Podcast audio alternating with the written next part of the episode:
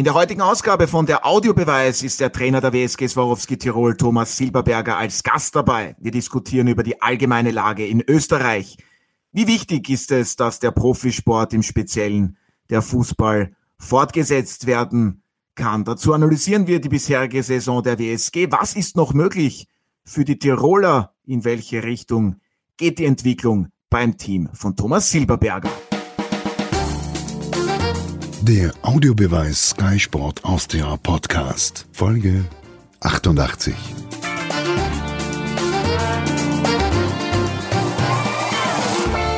Hallo und herzlich willkommen bei einer neuen Ausgabe von der Audiobeweis auf Sky Sport Austria. Ich freue mich, dass Sie auch heute wieder mit dabei sind. Mit dabei sind meine drei Gäste. Zum einen ist das mein Kollege Martin Konrad. Servus. Servus, hallo, grüß euch.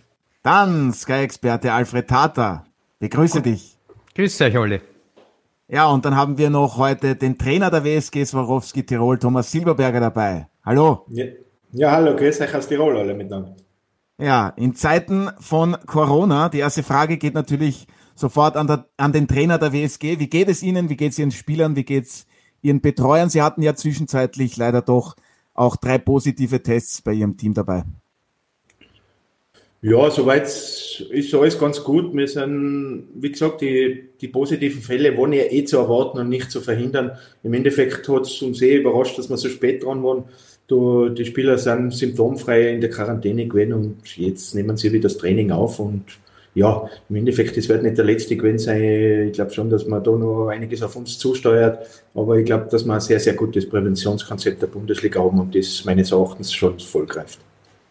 Ja, aktuell ist ja eine Ligapause. Ich habe mir sagen lassen, Sie haben Ligapausen ganz gerne, wo das österreichische Nationalteam auch im Einsatz ist. Sie haben ja die gelb-rote Karte bekommen beim letzten Auswärtsspiel in St. Pölten, haben gesagt, ja, den Strafenkatalog, den mache ich selbst. Was war's denn jetzt?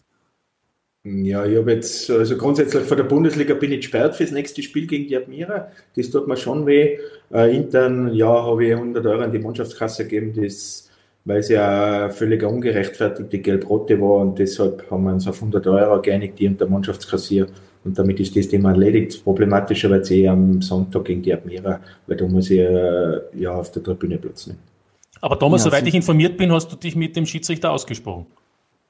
Absolut, ich bin danach in die Kabine rein und, und habe hab mich für mein Verhalten entschuldigt, äh, wobei es war eher, eher ein bisschen die blöde Situation, weil ich einen vierten Offiziellen kritisiert habe und für das wollte man Geld, Gelb geben und dann bin ich aber außerhalb der Coachingzone rausgegangen und dann hat er gesagt, ja, das ist, jetzt gibt's nur Gelbe für Verlassen der Coachingzone und das war, ja, deswegen habe ich mir ein bisschen nach dem Spiel ein bisschen aufgeregt wegen fehlendem Fingerspitzengefühl aber ja, jetzt muss ich es nehmen. Ich bin nicht stolz drauf, aber ich werde die Strafe absitzen und fertig.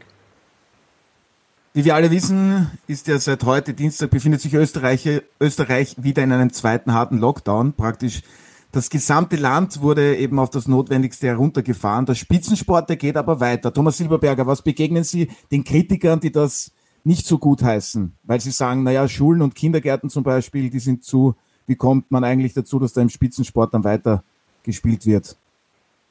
Ja, den Kritikern äh, kann ich dem entgegnen. Äh, ich glaube, wir sind die bestgetestete äh, Firma wo, äh, oder Firma Fußball ist ja ein Wirtschaftsbetrieb, Fußballverein ist eine Firma. Ich glaube, wir sind die bestgetestete Firmen, was es gibt. Ich, ich habe jetzt, glaube ich, ich habe nachgezählt, ich habe jetzt seit dem Öffnen vom ersten Lockdown, wo das Kleingruppentraining äh, stattfinden hat dürfen, ich habe 30 Corona-Tests mittlerweile gemacht. Also also ich kann, man kann mir Firma vorstellen, die was ähnlich viele gemacht hat wie ein Fußballverein. Also von dem her, das Präventionskonzept meines Erachtens greift und deswegen ist es sinnvoll, dass wir, dass wir weiter unserem Beruf nachgehen können, weil man will ja so wenig wie möglich abdran drehen, trotz harten Lockdown. Also das kann ich meinen Kritiker oder unseren Kritikern entgegnen.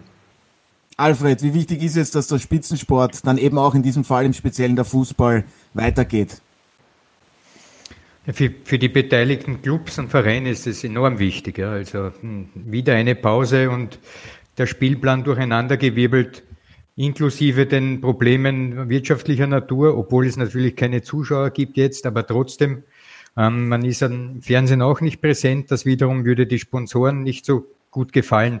Also insgesamt für die Vereine ist es enorm wichtig, dass es weitergeht, auch in dieser sehr schwierigen Phase. Und ich denke, dass die Clubs äh, das auch wirklich gut machen mit diesen Präventionskonzepten der Bundesliga. Gleichwohl natürlich gibt es, und das ist fast nicht zu verhindern, immer wieder auch Fälle. Wir haben das jetzt beim WRC gesehen mit einem Cluster. Das kann man fast nicht verhindern, aber im Großen und Ganzen ist das, was äh, die Bundesliga uns vorzeigt, sehr vorbildhaft. Martin, auch für dich das Präventionskonzept der Bundesliga, es greift. Gut, wir haben jetzt wieder keine Zuseherinnen und Zuseher im Stadion, aber ich nehme an, auch du findest die Entscheidung richtig, dass in der Bundesliga weitergespielt wird. Absolut. Ich glaube, es ist schon alles gesagt worden. Hinzufügen möchte ich noch, wir müssen, wir alle mit diesem Virus leben. Und das bedeutet eben auch einerseits Einschränkungen hinzunehmen. In dem Fall würde es, was den Fußball betrifft, eben ohne Zuseher zu spielen unter Ausschluss der Öffentlichkeit. Auf der anderen Seite aber eben mit den möglichen Maßnahmen alles zu unternehmen, dass eben alles auch stattfinden kann. Und weil wir angesprochen haben, dass es Fälle gibt, na klar, wenn man möchte, dass es im Fußball in Österreich keine Fälle gibt, dann müssten die Mannschaften in einer Blase leben, so wie damals im August, als die Champions League in einem Turnier abgeschlossen wurde. Aber das kann man ja von niemandem verlangen. Es gibt eben auch noch ein Privatleben und es gibt eben auch noch andere Familienmitglieder und dann ist es natürlich auch möglich, dass das Virus auch in eine Mannschaft hineinkommt, in ein Betreuerteam oder eben in ein äh, Spieler- bzw. Mannschaftsteam. Aber ansonsten, glaube ich, gibt es keine andere Möglichkeit, keine Alternative und deshalb äh, finde ich es auch gut, dass der Profibetrieb, und das betrifft ja nicht nur den Fußball, auch andere Sportarten in Österreich weiterhin stattfinden kann. Thomas Silberberger, wie schwer hätte es denn die Vereine in der Tipico Bundesliga getroffen, hätte es jetzt wieder eine Pause, eine längere gegeben? Ja, ich glaube schon, äh, dass das dann, äh, wenn man einen zweiten Lockdown jetzt macht, äh, mittlerweile für viele Vereine existenzbedrohend ist. Grundsätzlich die Zuschauer sind eh schon weg, diese Zuschauereinnahmen. Dann die Sponsoren natürlich auch, die, die sind ja auch vom Lockdown betroffen. Gell? Also es ist dann schon, glaube ich schon, dass existenzbedrohend sein, sein könnte, wenn man jetzt auf längere Sicht wieder das herunterfahren würde. Und wie der Martin richtig sagt, wir müssen endlich lernen, mit dem Virus zu leben, weil der wird jetzt äh, nach dem Lockdown nicht weg sein. Der wird nach wie vor da sein. Und ich glaube schon, dass uns das noch äh, Minimum ein Jahr, wenn nicht länger, verfolgt und wir wirklich jetzt langsam aber sicher gedanklich damit leben müssen. Ja, absolut. Alfred, gehst du davon aus, dass jetzt der Spielbetrieb, es geht ja dann eben bis 19. 20. 20. Dezember in der Bundesliga, dann geht's schon wieder im Jänner, Februar weiter. Gehst du davon aus, kann man überhaupt davon ausgehen, dass das alles so fortgesetzt werden kann?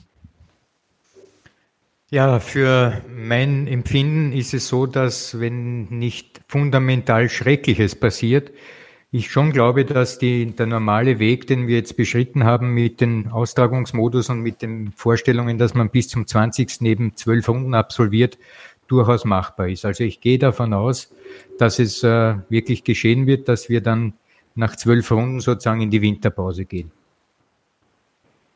Ja, und der Terminplan, der ist extrem voll. Das hört man immer wieder, das weiß man. Und das Nationalteam war jetzt dann während der Ligapause zweimal im Einsatz. Morgen geht's gegen eine B-Mannschaft, sprich, ja, fast Rumpftruppe aus Norwegen. Martin, ist das alles noch sinnvoll? Wie ist das dann, was die sportliche Fairness betrifft, einzuschätzen? Man darf nicht vergessen, da geht's immerhin um den Gruppensieg in der Nations League. Ja, ist sicherlich auch zu hinterfragen. Andererseits, wenn Spieler verletzt sind, wenn fünf Spieler positiv sind, dann müssen eben auch, wie zum Beispiel bei der österreichischen Nationalmannschaft, Alternativen gefunden werden. Dass es jetzt quasi einen komplett neuen Kader gibt, ist natürlich sicherlich äh, für den norwegischen Fußballverband ein, ein, Nachteil. Auf der anderen Seite muss man sagen, ich habe mir den Kader angesehen, da sind viele Legionäre auch, oder sind hauptsächlich Legionäre, aber da sind auch Spieler dabei, die sehr wohl auch in größeren Ligen spielen, zum einen und zum anderen äh, ist es für die Österreicher sicherlich auch schwierig, weil wer Franco Foda und sein Betreuerteam kennt, da ist eigentlich nichts dem Zufall überlassen. Man bereitet sich vor und in dem Fall ist die Vorbereitung, stelle ich mir vor, enorm schwierig, weil man kennt praktisch diese Mannschaft nicht, die auch noch nie zusammengespielt hat. Insofern bin ich schon gespannt auf dieses Spiel, das unter völlig neuen Voraussetzungen stattfinden wird. Thomas Silberberger, Sie als Trainer, wie ist denn so eine Situation einzuschätzen? Man kann sich da ja wirklich ganz schwer nur auf den kommenden Gegner Norwegen einstellen, vorbereiten. Ja, definitiv. Also da würde ich, würde ich jetzt nicht gerne in der Haut von Foda stecken. Aber grundsätzlich diese Testspielserie, jetzt wo die, die Zahlen so explodieren, das Luxemburg-Spiel sei dahingestellt, ob das sinnvoll war oder nicht. Wir haben selber aktuell drei 21 Teamspieler, die kommen erst am kommenden Freitag retour, weil sie ja, bevor sie ins Training einsteigen, die kommen retour vom Team, müssen nur den PCR-Test machen, den müssen wir abwarten. Das heißt, am Sonntag spielen wir gegen die Admira, am Freitag steigen die drei zum ersten Mal ins Training ein. Also es ist auch für, für die Vereinstrainer ein Stück weit schwierig, das Ganze zu planen, aber aktuell morgen, äh, ja, also Österreich, Norwegen, ich bin schon gespannt, wie sie die Norweger präsentieren, aber ja, ich glaube, da, der Foda ist gut beraten, wenn er sich nur auf sein Team konzentriert für den Morgen-Auftritt und dann, glaube ich, geht es in die richtige Richtung. Aber ja, es ist mit Sicherheit eine herausfordernde Situation, absolut. Definitiv. Die drei Spieler, die Sie angesprochen haben, Schneck, Zelic und Rogel, jetzt, ja, Sie waren selbst aktiv, eben schon längere Zeit als Trainer dabei, Thomas Silberberger ist diese ganze Belastung dann überhaupt noch vertretbar oder ist das dann irgendwann auch zu viel des Ganzen?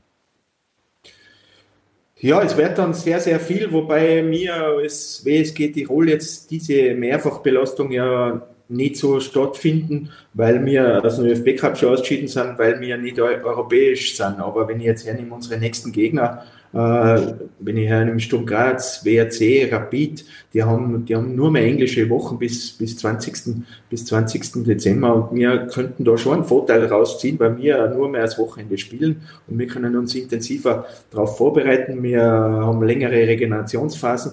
Also ich glaube schon, dass wir da eine gute Chance haben, dass wir auch gegen höher gestellte Teams äh, ein bisschen punkten können, äh, was uns keiner zutraut aktuell. Aber ich glaube schon, dass diese Mehrfachbelastung jetzt zum Jahresende für, die, für, die, für diese Vereine WRC Rapid extrem wird. Und wenn ich hernehme, wir spielen am Mitte Dezember Rapid, die haben zwei Tage davor spielen sie gegen, gegen Molde, wahrscheinlich das entscheidende Spiel um die Euroleague und, und drei Tage später spielen sie gegen Red Bull Salzburg Cup. Also ich glaube schon, dass sie die Prioritäten auf, auf Molde und auf Red Bull setzen und mir da mit Sicherheit äh, in diesen Spielen gegen diese Vereine überraschen können. Aber wir müssen es erst dann am Platz bringen. Aber grundsätzlich äh, von der Mehrfachbelastung sind wir jetzt eigentlich mehr oder weniger draußen. Alfred, es vorhin schon gesagt, also bis 20. Dezember wird dann gespielt, am 23. Jänner geht es in der Tipico Bundesliga weiter. Würde dir als Trainer vor der Wintervorbereitung, vor dieser kurzen Zeit irgendwie schon grauen und vielleicht kann dann Thomas Silberberger eben auch noch als aktueller Trainer der WSG darauf eingehen. Na, grauen nicht. Warum auch? Also die Gegebenheiten sind so. Ich glaube, jeder Trainer hat das Werkzeug, äh, seine Mannschaft auch in dieser kurzen Periode der Vorbereitung so hinzustellen, dass man körperlich da ist. Man verliert ja auch in dieser Phase vom zwischen Weihnachten und Neujahr nicht allzu viel und dann geht es eh schon weiter. Also von dem her habe ich überhaupt keine Bedenken. Ich möchte noch aber ein etwas zurückrudern, ein Stück, äh, was wir jetzt soeben gehört haben mit dieser Mehrfachbelastung, äh, auch für die Vereine. Ich glaube, es gibt hier auf dem Horizont ein anderes, äh, das zu beobachten ist, nämlich der überbordende Spielplan zugunsten der Clubver, Clubs mit Champions League und Euroleague und nächstes Jahr noch die Konferenz. Also dieses große aufgeblähte Fußball-Profi-Konstrukt für die Vereine hat einen entscheidenden Nachteil. Und ich weiß, mir geht so und vielleicht vielen anderen auch so. Das sogenannte Nationalteam kommt völlig ins Hintertreffen. Und wenn ich bedenke, dass das eigentlich eine Klammer ist, mit der man sich letztlich identifiziert mit dem österreichischen Fußball, wenn ich beim österreichischen Team bleibe, aber auch in Deutschland ist es ähnlich, dann haben wir eine Kräfteverschiebung in Richtung Vereinsfußball, aber dadurch auch eine, ein Rückgang des Interesses für den Fußball überhaupt. Ich glaube, viele in Österreich interessieren sich, wenn die Nationalmannschaft spielt, Vielleicht ein wenig, wenn Rapid spielt oder wenn Salzburg spielt, je nach Anhänger. Aber im Großen und Ganzen dieses aufgeblähte, äh, dieser Spielplan, der da jetzt momentan äh, zu sehen ist und der in der Zukunft noch größer wird, verschiebt das leider in Richtung weg vom, vom, vom Nationalmannschaft und das hat, glaube ich, keine guten Voraussetzungen. Ich möchte sagen, dass die UEFA hier wirklich nachdenken sollte, auch mit der FIFA, wie man die Nationalmannschaften und die Bewerbe der Nationalmannschaften retten kann, weil auf sich gesehen geht das vollkommen unter. Otto, kannst du diesen Podcast bitte an die UEFA schicken? Gerne, das machen wir sofort, kein Problem. Aber habe ich, hab ich recht? Habe ich recht? Thomas? Ja, das Thema ist absolut Na, schwierig.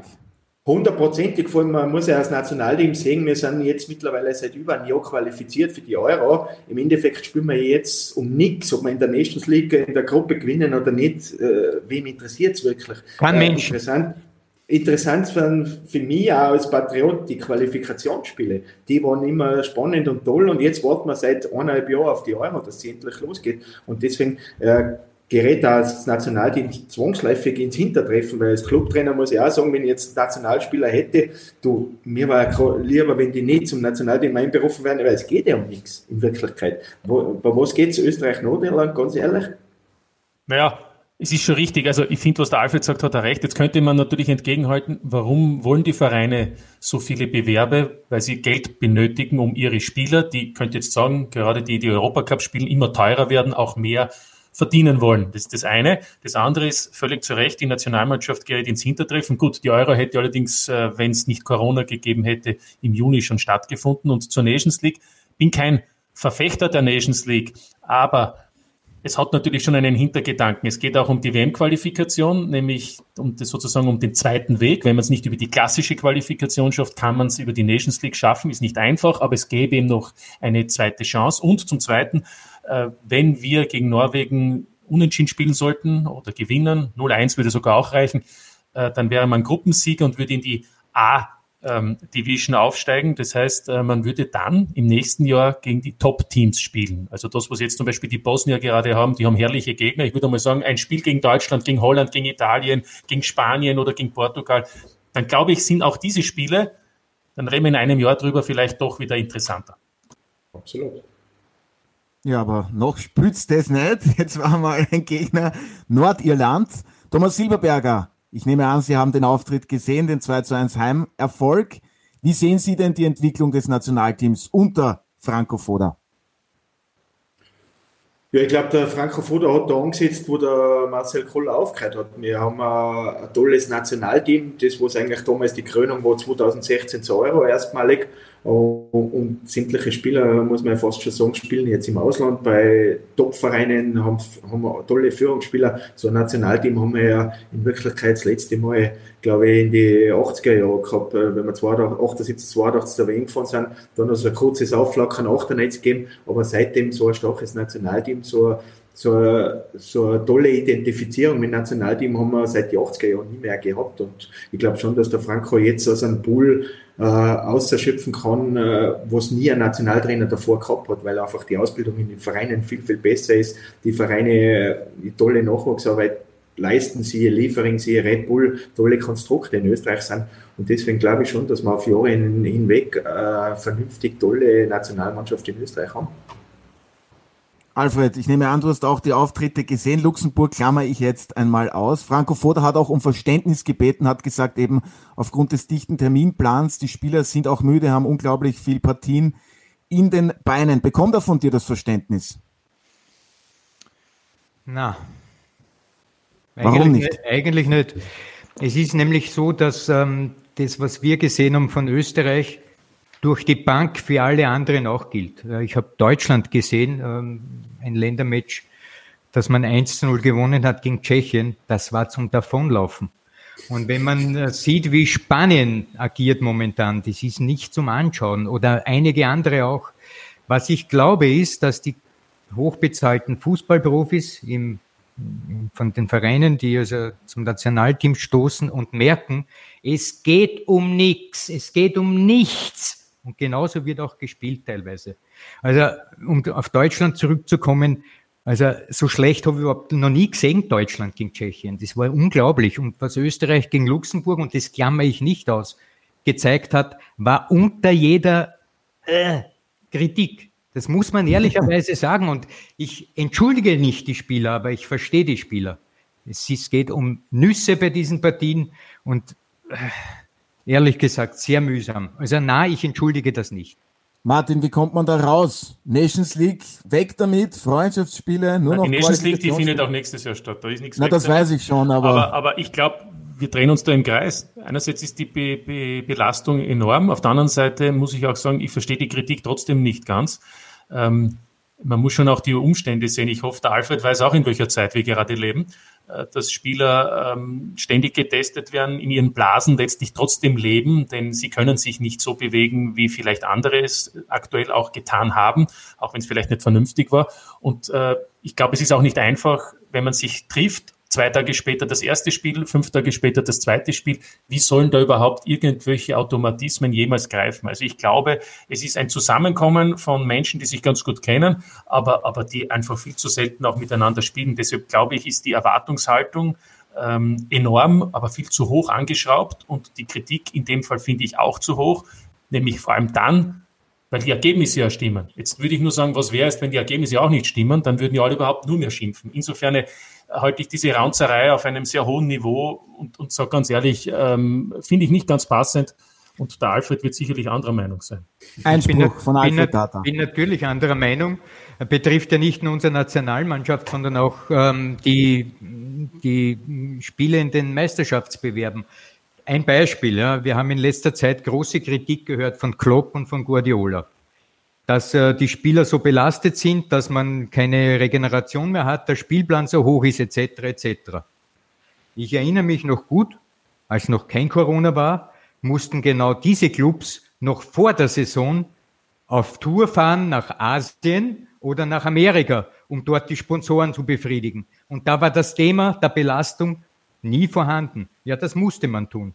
Also teilweise ist es auch ein, wie soll ich sagen, ein, das andere schuld, nicht ich selbst. Die, Le die Leute hätten das selbst in, in der Hand, äh, hier regulierend einzugreifen. Und im Übrigen glaube ich, die haben alle große Kader.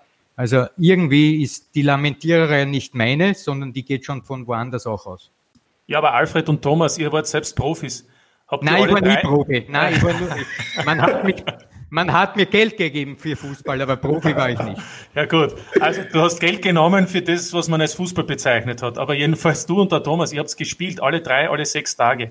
Und wart sie immer auf einem höchsten Level? Na, definitiv nicht, definitiv nicht. Aber natürlich äh, als, als Profi hast du Regenerationsphasen und alles. Du hast nie auf dem höchsten Level sein können, aber es hat schon Spaß gemacht, in, den, in dem Flow drin zu sein. Schwierig war es, wenn du dann, ich habe sehr, sehr viele Verletzungen gehabt, also, also diese Wiederherstellung dann, das ist dann schon ein anderes Thema. Und du warst natürlich, du warst verletzungsanfälliger, kein Thema. Also wenn ich jetzt auf meine Person äh, zurückgreife, also ich war sehr verletzungsanfällig, für mich war das ja dann immer Gift, aber, aber wie gesagt, ich bin auch sehr, sehr gerne immer zu den 21er-Team-Lehrgänge gefahren weil, weil ich natürlich damals als Spieler, als Spieler gedacht habe, es war eine Marktwertsteigerung. Und jetzt zurückkommen wir nur mal ganz kurz aufs Nationalteam. So leicht wie jetzt Nationalspieler zu werden, war es ja in Wirklichkeit nie, weil äh, Red Bull, da sagen gleich sechs Spieler ab, äh, der Trainer nominiert nach. Also wir haben jetzt einen Pool für 50 Nationalspieler, wo, wo zehn mit Sicherheit ohne Corona äh, relativ weit, weit weg werden von einem Nationalteam. So ehrlich muss man dann schon mal sein. Aber grundsätzlich äh, ich als Spieler habe diese kurzen Phasen mit, mit englischen Wochen schon genossen, muss ich ganz ehrlich sagen. Ja, dann halten wir das so fest. Alfred nickt auch noch. Können Sie leider nicht sehen. Ähm, ja, das Nationalteam dann morgen eben im Einsatz gegen Norwegen. Wir drücken natürlich fest die Daumen. Es könnte ja ein 0 zu 1 bereits reichen, dass man sich den Gruppensieg sichert. Am Samstag und am Sonntag geht's in der Tipico Bundesliga mit der achten Runde weiter. Thomas Silberberger, Ihr Team trifft auf die Admira. Welche Wichtigkeit besitzt dieses Spiel auch im Hinblick darauf, die zwei Siege, die hat man auswärts geholt. Jetzt soll es dann irgendwann einmal auch zu Hause klappen, oder? Ja, das ist natürlich höchste Eisenbahn, wobei Bundesliga auswärts zu Hause mit diesen Geisterspielen, da sehe ich nicht mehr den großartigen Unterschied, weil ja, ohne Zuschauerstimmung ist weg, aber trotzdem, wir sollten jetzt gegen die Admira Tabelle lesen kann jeder, wenn wir gegen die Admira gewinnen, dann könnten wir uns ein Stück weit absetzen, könnten uns Richtung, Richtung Strich orientieren, wobei das keine Zielsetzung von uns ist, aber trotzdem, äh, jeder Spieler schaut natürlich drauf. Und jeder Punkt, was man jetzt machen kann, dann wichtig sein mit der Punkteerhöhung, das hat man eh letztes Jahr gesehen. Und mit der Admira haben wir in Wirklichkeit noch eine Rechnung offen. Und wir hoffen, wir können sie am Sonntag begleichen. Ja, das wäre nämlich mit der vergangenen Saison mit dem sportlichen Abstieg in die zweite Liga gleichzusetzen gewesen. Mit Admira die offene Rechnung. Die Niederösterreicher sind ja aktuell letzter, nur zur Vollständigkeitshalber mit vier Punkten und die WSG hat acht Zähler auf ihrem Konto. Alfred, die Tiroler im Vergleich zum vergangenen Jahr. Man ist deutlich jünger geworden. Was zeichnet das Team von Thomas Silberberger in dieser Saison aus? Ja, die, die Antwort, äh, die ich geben möchte, ist gleichzeitig eine Frage an den Thomas. Ähm, man hat also diesen Abstieg im Sommer hinnehmen müssen, sportlicher Natur. Und dann ist man trotzdem oben geblieben. Wir wissen, wegen der äh, Sache mit Mattersburg ähm, ist man nicht abgestiegen. Und da hat man eine sehr kurze Zeit gehabt, eine neue Mannschaft auf die Beine zu stellen. Und ich denke, das ist das Spannendste überhaupt, äh, was geschehen ist im Sommer auf Seiten der Vereine. Wie konnte man in dieser kurzen Zeit ein Team äh, sozusagen zusammenstellen, das dann in der Liga auch konkurrenzfähig ist? Und wenn wir die Spiele sehen, dann sehen wir, sie ist konkurrenzfähig. Es ist ein sehr klares 4-4-2, das der Thomas spielen lässt, mit klar verteilten Aufgaben für die Spieler. Und was zu sehen ist, dass diejenigen, die jetzt zum Zug kommen, das ist eine Reihe von sehr jungen Spielern, Schneck nur ein Beispiel und wir haben schon andere heute auch gehört, die geben wirklich nach ihren Maßstäben voll Gas. Und ähm, daher sehen wir eine sehr bewegliche, sehr dynamische, sehr nach vorne auch orientierte, bei aller ähm, Limitierung auch äh, trotzdem nach vorne orientierte Mannschaft. Und das ist für mich die Frage an den Thomas. Was war die Richtschnur im Sommer, um sozusagen das alte Absteigerteam neu aufzusetzen? Ja, das war, der Sommer war eine brutal schwierige Zeit, weil grundsätzlich waren wir vier Wochen in der zweiten Liga. Wir haben, wir haben der 4. Juli war der schlimmste Tag in meinem Leben. Äh, ja, da hat es dann schlimme Gedanken, aber nebenbei noch den Gipsfuß gehabt und dann natürlich für eine neue Ausrichtung im Verein. Wir haben wirklich nur zweite Liga geplant, wir haben gewusst, was für Budget wir zur Verfügung haben. Fakt ist, dann plötzlich geht irgendwann einmal die, die, diese Tür Mattersburg auf. Und dann, dann haben wir nur zwei Wochen der Zweigleisigkeit gehabt. Wir haben nicht gewusst, mit welchem Budget. Wir haben eigentlich Spieler nur hinhalten können. Wir haben schon über die Ausrichtung, die war uns klar, dass wir diese Ausrichtung haben wollen, mit jungen, dynamischen Spielern. Und dann plötzlich war der Stichtag Mattersburg, ist dann gefallen. Mattersburg gibt die Lizenz ab und wir bleiben in der Bundesliga. Und dann haben wir wirklich alle Hebel in Bewegung gesetzt. Gott sei Dank waren diese Spieler nur am Markt, wie äh, ein Beonek, ein Selic und ein Schnee Eck, die was wir schon zwei Wochen davor kontaktiert haben, aber die, die erste Frage für jeden Berater war über vier Wochen nur, welche Liga spielt und uns waren eigentlich sämtliche Hände gebunden, weil wir auch nicht gewusst haben, welche Liga und B, welches Budget. Also es war eine spannende Zeit. Und dann haben wir aber wirklich äh, dieser Schan Rogel, der ist uns Ivan Slatko Dedic äh, in, die, in die Spur gekommen. Schneck war immer ein Wunschspieler, Schneck, Selic waren absolute Wunschspieler von mir, Beonek, Deto und dann haben wir gewusst, mit diesem Gerüst können wir schon Fußball spielen, den was wir, was wir vorhaben. Den Fußball zu spielen, wenn wir jetzt spielen, den haben wir eigentlich in dieser, in dieser vier, vierwöchigen toten Zeit, wo wir wirklich nicht gewusst haben, wo, wo die Reise hingeht, haben wir beschlossen, wir wollen so spielen, dass wir dann mit Namen erst befüllen können, können. Das war dann Mitte, Anfang August der Fall. Und siehst, wir, wir hätten in der zweiten Liga ähnlich Fußball gespielt, versucht Fußball zu spielen, aber mit komplett anderen Spielern, ist ganz klar, mit qualitativ nicht in der Lage, qualitativ nicht die Spieler, was du brauchst, was wir jetzt haben, aber vielleicht war es in der zweiten Liga auch gut gegangen, aber es war eine herausfordernde Zeit und wirklich, dass es so gut geht aktuell, ist dann, ist ja auch ein bisschen ein Zufall, aber wir, wir haben gesagt, wir gehen keinen Tag weg von dem Konzept, was wir jetzt haben. Und wir haben es auch gesehen, wir haben bei Red Bull zwar 5-0 verloren, aber wir haben keine Sekunde lang äh, wie andere Vereine zu, zu 6, zu 10 hinter einstellen, das das ist, sollte mehr unser Ansatz sein. Und wir haben aus unseren Fehlern gelernt. Die Fehler, glaube ich, haben wir letztes Jahr im Sommer gemacht, wo wir aufgestiegen sind. Da haben wir zu sehr der Mannschaft vertraut, wo sie in der zweiten Liga den Titel geholt hat. Im Winter korrigieren war dann schwierig. Da haben wir dann gesagt, okay, probieren wir es mit routinierten Spielern, die was dem Druck gewachsen sind. Wo dann, das Problem war dann diese, dieser Corona-Lockdown und diese zehn, diese zehn Spiele in fünf Wochen. Da haben wir dann mit der routinierten Mannschaft Riesenprobleme gehabt mit der Regeneration. Und dann hat sich das Team so entwickelt, mein Motorradfeuer ist dazwischen gekommen. Also die Fehler, was wir letztes Jahr gemacht haben, haben wir Gott sei Dank ausgebügelt. Und im Nachhinein muss ich auch sagen, diese vier Wochen in der totalen Ungewissheit war auch vielleicht ein Stück weit das Beste für den Verein, dass wir abgestiegen sind. Dass wir abgestiegen sind, weil wir uns komplett neu aufsetzen können. Wäre es gut gegangen mit den routinierten Spielern, sprich, wir hätten am letzten Spieltag gegen die Admira das Tor gemacht, dann wäre es vielleicht weitergegangen und wir hätten die Rechnung heuer präsentiert gekriegt. Und so haben wir es präsentiert gekriegt im Sommer. und waren wirklich ja, am Boden zerstört. Dass Mattersburg ein anderes Thema ist, für das können wir nicht, können wir nicht viel, wir brauchen uns auch nicht entschuldigen. Es war einmal die Admira Nutznießer vom FC Tirol Kreis 2002. Das wird es immer wieder geben. Äh, Mattersburg waren nicht die letzten, bin ich, bin ich felsenfest auf Meinung. Und es werden auch andere Vereine Nutznießer sein für finanzielle Crashs für Bundesligisten. Also dafür braucht man es nicht entschuldigen, aber es war eine sehr lehrreiche Zeit, ganz ehrlich. Ja, aber Hut ab, was da eben auch dann in sehr kurzer Zeit auf die Beine gestellt wurde. Martin, wie gefällt dir, was die Tiroler bisher gezeigt haben? Was sind denn so eben die großen Unterschiede? Wir haben jetzt eh schon einiges gehört. Ja, ich glaube, es ist äh, eine bessere Mischung äh, die im Vergleich zur letzten Saison bei der WSG zu sehen ist. Und, und der Thomas wird es verzeihen, aber das war im Frühjahr eine Altherrentruppe und das hat man in vielen äh, Spielen gesehen. Äh, jetzt ist zwar zum Beispiel der Petzos geblieben, nur da sieht man auch, der hat letztes Jahr im Herbst keinen Verein gehabt. Im Frühjahr war das alles noch sehr zäh und wenn ich mir den jetzt ansehe, dann ist der da der Schalthebel in der Zentrale und spielt das, finde ich, von Woche zu Woche hervorragend, so wie man ihn auch ja früher schon einmal gesehen hat, nicht nur äh, in Österreich bei Rapid. Ähm, es ist insgesamt eine variablere Mannschaft, finde ich, die also frischer ist und das ist eben, weil es eine bessere Mischung ist und weil wir vorher junge Spieler angesprochen haben. Es sind ja auch Spieler dabei, die sich vielleicht auch mehr noch identifizieren mit dem Verein, auch wenn Anselm, glaube ich, nur geliehen ist, aber ist ein Tiroler, der Naschberger ist ein Tiroler. Es gibt einfach junge Spieler wie äh, Baden Fredriksen, wie Jeboa, auch wenn die vielleicht äh, schon was anderes gesehen haben und, und vor allem der, der Däne ja bei Juventus unter Vertrag ist und vielleicht noch von höherem träumt.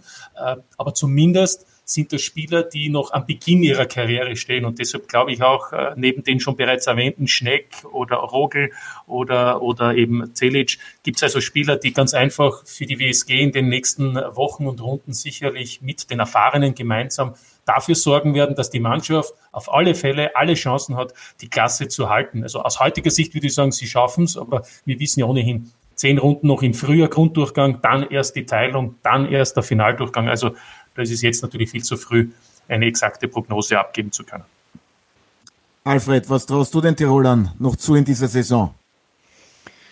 Ja, ich denke, dass man einen Stürmer hat, der vorne für die nötigen Tore sorgen kann. Das ist das Latko Tedic, das wissen wir. Aber sein Sturmpartner, der Kelvin Jeboa, der hat Probleme beim Abschluss. Ich, ich denke, das kann vielleicht der Thomas bestätigen. Der gehört eigentlich Tag und Nacht in die Richtung trainiert, dass er Abschlüsse macht. Was der zum Beispiel auch im Entscheidungsspiel gegen die Admira vergeigt hat, das war ein Wahnsinn. Also, Oder Meyerhoff auch. Gell? Der ist jetzt bei der Admira übrigens.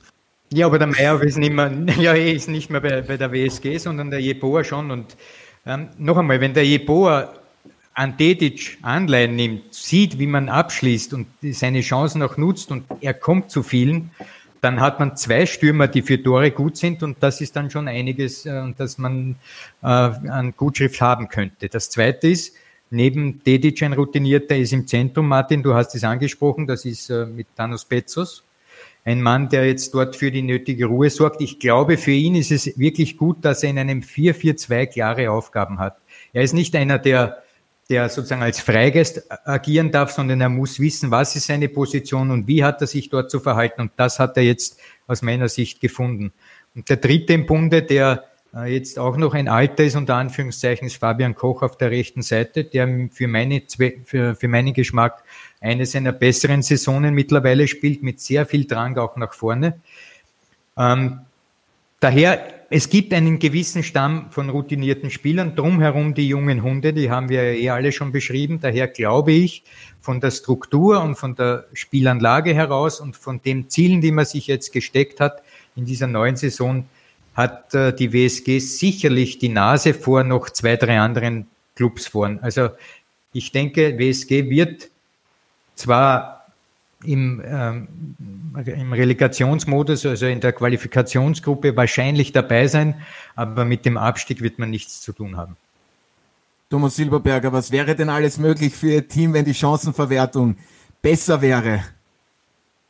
Ja, man, man hat eh die Chancen gesehen. Äh, es werden natürlich ein paar Punkte mehr, das ist ja, das ist ja logisch, aber so rechnen, glaube ich, alle Mannschaften, weil du als, als Trainer eigentlich nur immer das Positive für deine Mannschaft siehst, was die anderen äh, der Gegner oft, äh, oft vergibt, das, das vergisst er relativ schnell. Aber grundsätzlich muss ich schon sagen, wir haben jetzt durch die junge Mannschaft einen komplett anderen Zug im Training. Ich merke, so wie gestern zum Beispiel, äh, es ist 14.30 Uhr ist Training, um 16 Uhr ist Training aus, um 16.45 Uhr stehen die Jungen noch draußen. Kelvin Jeboa, der trainiert permanent also einen Abschluss, da sind nur Gruppen von fünf, sechs junge Spieler draußen, wo ich dann wirklich rausgehen muss und sage, Jungs, braucht ihr Licht oder lassen wir es endlich gut sein für heute und die Jungen sind willig. Also das ist schon, das ist schon ein Riesenunterschied zum letzten zu der letzten Saison. Ich merke es im Training, da ist eine andere Dynamik drin, auch wenn vieles nicht richtig läuft, aber es ist eine Dynamik drin und, und es ist ein kompletter neuer Teamgeist drin. Also das, das gibt mir schon Zuversicht für die kommenden Aufgaben.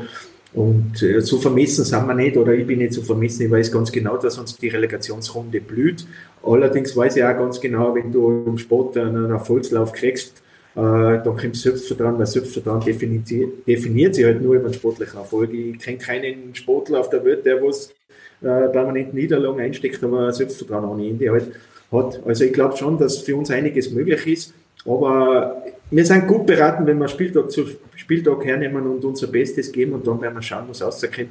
Aber Fakt ist schon, dass wir nicht für, für, für einen oberen Playoff träumen oder für die Meisterrunde. Das, das ist eigentlich ein Tabuwort. Wir wollen die bestmögliche Performance bieten und so viele Punkte wie möglich sammeln, dass wir nach der Halbierung nicht schon dem ersten Spieltag am Rücken, mit dem Rücken zur Wand stehen.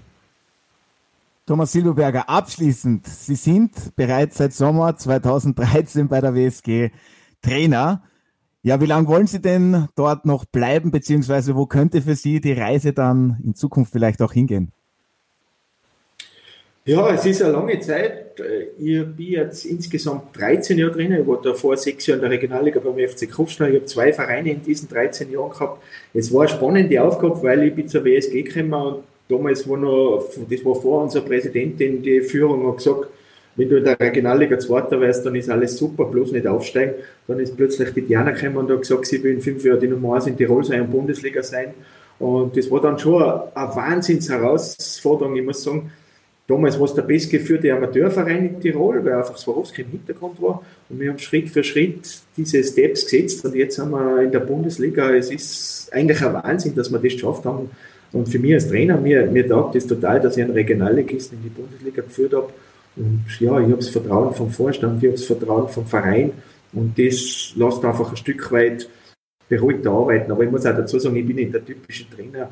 Äh, ich habe sehr, sehr viele Aufgaben nur abseits des Trainerlebens. Also es ist schon eine herausfordernde Zeit und jedes Jahr ist es ein bisschen mehr geworden und, und deswegen äh, schauen wir mal, wo die Reise hingeht. Natürlich äh, würde mich dann einmal irgendwann einmal was anderes reizen, ist auch ganz klar. Aber, aber Thomas, Thomas, also wenn es einen extremeren Tiroler gibt, ich kenne keinen als dich, oder? Ich meine, du warst in deiner gesamten Karriere eineinhalb Jahre nicht in Tirol. Ja? Ein Jahr Salzburg, ein halbes Jahr in Graz und wir kennen uns seit damals seit der Grazer Zeit und ich kann mich erinnern, ich glaube, es war am zweiten Tag schon, wo du das erste Mal Heimweh gehabt hast, oder? Ja, ja.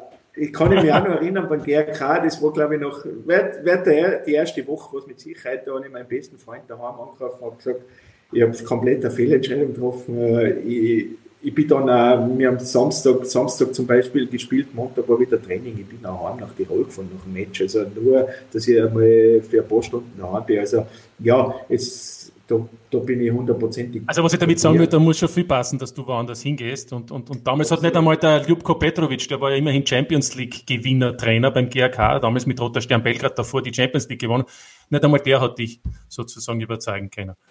Ja, überzeugen. Es waren auch andere Zeiten und andere Methoden damals. Also äh, ich kann mich noch erinnern, da haben wir eine Eckrennen gespielt. Also ich habe von jedem Trainer was mitgenommen. Von Lupo eher weniger mitgenommen, weil der dann Spieler in der Kabine herschlagen, weil er die rote Karten gekriegt hat. Also ja, es war schon eine spannende Zeit damals. Ich muss auch ganz ehrlich sagen, damals diese Trainer, was ich gehabt habe, da waren schon einige Koryphäen dabei. Lupo Petrovic, wie du sagst, Hans Backe, dann habe ich gehabt Didi Konstantini, Hans Krankel. Horst Köppel. Bruno Betze, Harry Weber, auch nicht Harry Weber, ja, genau. Franco Elsner, das war ein Trainer. Also, aber ich muss sagen, damals war der Trainer eigentlich eine Respektsperson, un, unnahbar. Du warst permanent bei sie mit den Trainern, du hast kaum äh, Einzelgespräch mit dem Trainer, da, hast, da habe ich schon Überwindung gebraucht, damit ich zum Trainer gehe und sage, du Trainer, warum spiele ich nicht? Weil die Antwort war noch eh klar. Ja, siehe Ernst Happel, bist du Absagervertreter, wenn du drehen willst mit mir. Also es waren schon andere Zeiten und auch der Lupo Petrovic, also ich habe mir für jeden Trainer was mitgenommen, aber ich habe auch für jeden Trainer was aufgeschrieben, wo ich nicht, wo ich nie machen würde, weil einfach die Zeiten andere sind. Die Spieler sind mündiger, die Spieler sind cleverer, sind ausgebildet. Ich bin ja damals Anfang der 90er von einem Regionalligisten aus Würgel gekommen. Ja gut, wir haben einen Krafthelle als Trainer gehabt, das hat schon passt, der war taktisch ein bisschen auf dem Dings, aber die Trainingsmethoden, die waren ja, ich sage heute in der Regionalliga, jeder Trainer trainiert besser wie wir damals in der Bundesliga, so ehrlich wird es mir schon sein. Also, ja, was ich sagen wollte, ist, Otto, ich wollte nur sagen, der Thomas Silberberger ist der Christian Streich von Wartens. oh! Ein Riesenlob, sehr schöne Geschichten hier zum Abschluss und ich bin ja ein Internatskind. Ich weiß dann, wie schlimm so ein Heimweh sein kann. Also dann bedanke ich mich recht herzlich bei der heutigen Runde. Danke Martin, danke Alfred und natürlich vielen Dank Thomas Silberberger. Alles Gute für die kommenden Aufgaben und vielen Dank, dass Sie sich eben heute Zeit für uns genommen haben. Und für Sie, werte Zuhörerinnen und Zuhörer, habe ich wie immer an dieser Stelle noch ein paar Programmhinweise. Und das seht ihr diese Woche auf Sky.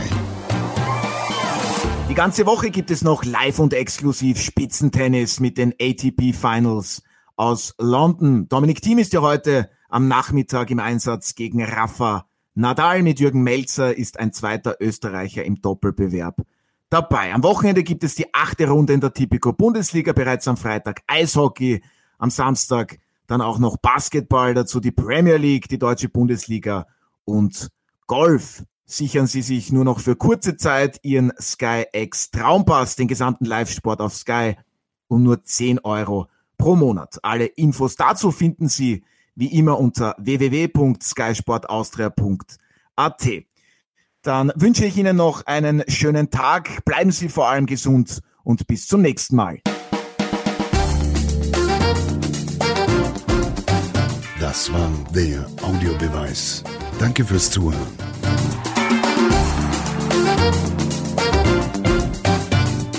Hört auch das nächste Mal wieder rein.